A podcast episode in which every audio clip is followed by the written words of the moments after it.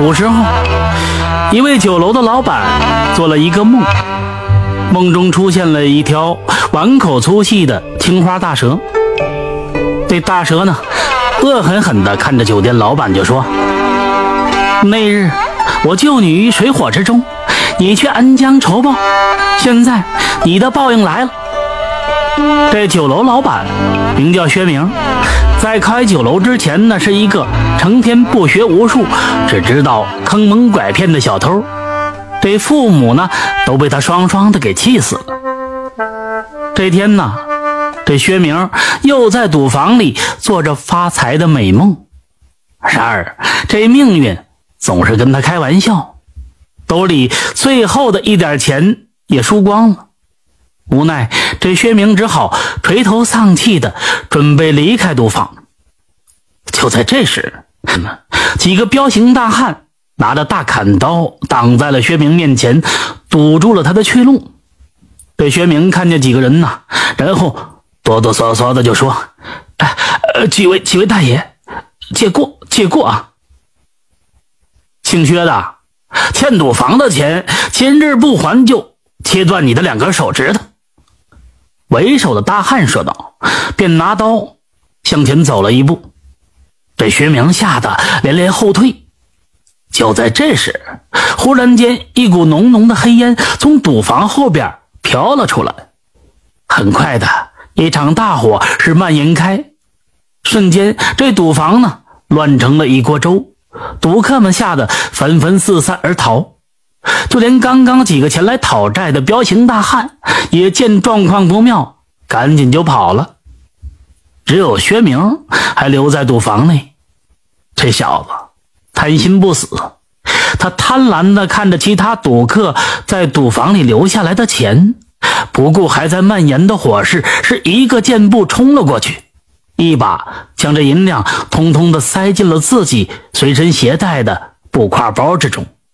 心满意足的往外就要走，结果这一扭头，坏菜了，薛明傻眼了，这前方的路啊被这火给挡住了，薛明整个人都被这火团团的围着，站也不是，走也不是，很快的，薛明就被这烟呐熏得晕了过去。等再次睁开眼睛的时候，赌房的大火已经灭了。而在薛明的眼前，赫然是盘着一条碗口粗细的大蛇。大蛇见薛明醒来，竟然开口说话了：“公子，你醒了，有没有感觉哪里不舒服？”这蛇说话的声音非常好听，如果不看的话，不知道的还以为是一个面容姣好的妙龄少女呢。然而此时此刻。站在薛明面前的不是少女，而是一条蛇呀！薛明吓得大叫一声，连忙就要站起来跑，但是这腿部的疼痛让他只能趴在原地扑腾。大蛇看到薛明的样子，轻轻的一笑，随后就说：“公子啊，你莫怕，我是附近修行的青蛇，到这里呢来躲避天劫的。”没想到竟然连累了公子你，真是不好意思。青蛇说着，随身就变成了一个穿着青花衣裳的美女。青蛇将薛明救了出来，为了弥补过错，还将这薛明留在身边照顾他。后来，这薛明跟着曾经的一个赌友谈起自己大难不死，被这青蛇救了的事儿。这赌友呢？眼光一闪，心想：薛明这没出息的男人，竟然还有这么好的命。于是呢，便低声对薛明说道：“哎呀，薛兄，你可是太笨了。”薛明一听这话，连忙就问：“这话是怎么说的呢？”我听闻一个得道的高僧说，这成了精的青蛇体内有那么一颗灵丹，如果将这灵丹取了出来，供奉在床边。保证你升官发财呀！独友笑眯眯的跟他说：“薛明没有说话。”这独友见薛明眼底的犹豫，随即又说道：“哎呀，你想啊，你要是有了钱了，你啥样的女人得不到？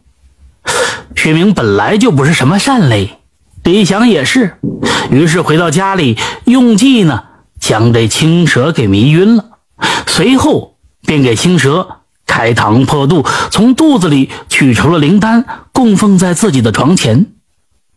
他更损了，还做了一件蛇皮大衣，是穿在了身上。你还别说，这灵丹呢，还真起到非常妙的作用。自从这薛明供奉上灵丹，他的赌房的手气也变得越来越好。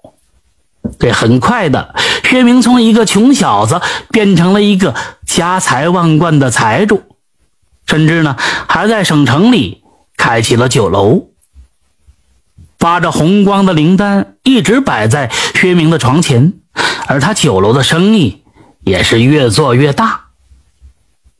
这么一天呢，窗外。下起了瓢泼大雨，电闪雷鸣，那颗灵丹闪了一下，颜色暗淡了一些。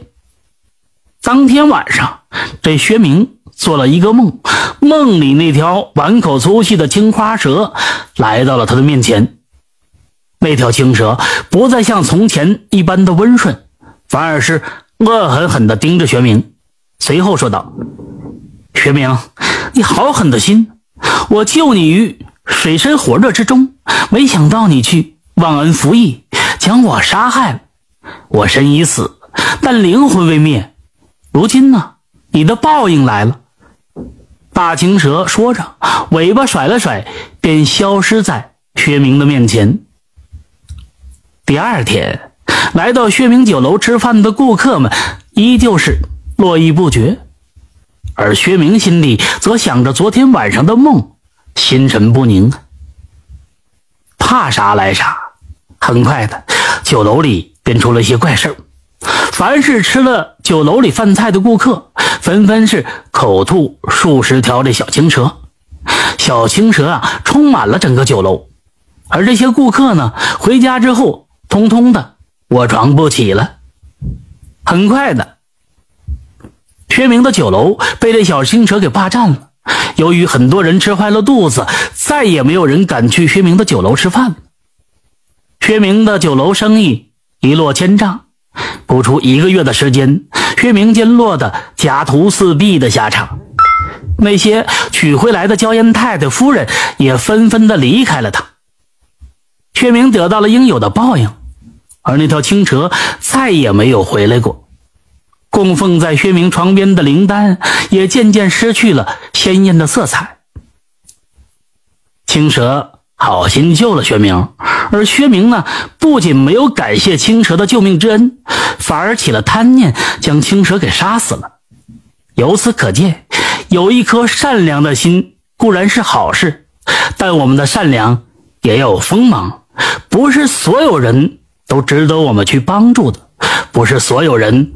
都值得我们同情。感谢收听名城故事会，喜欢的朋友点个关注吧。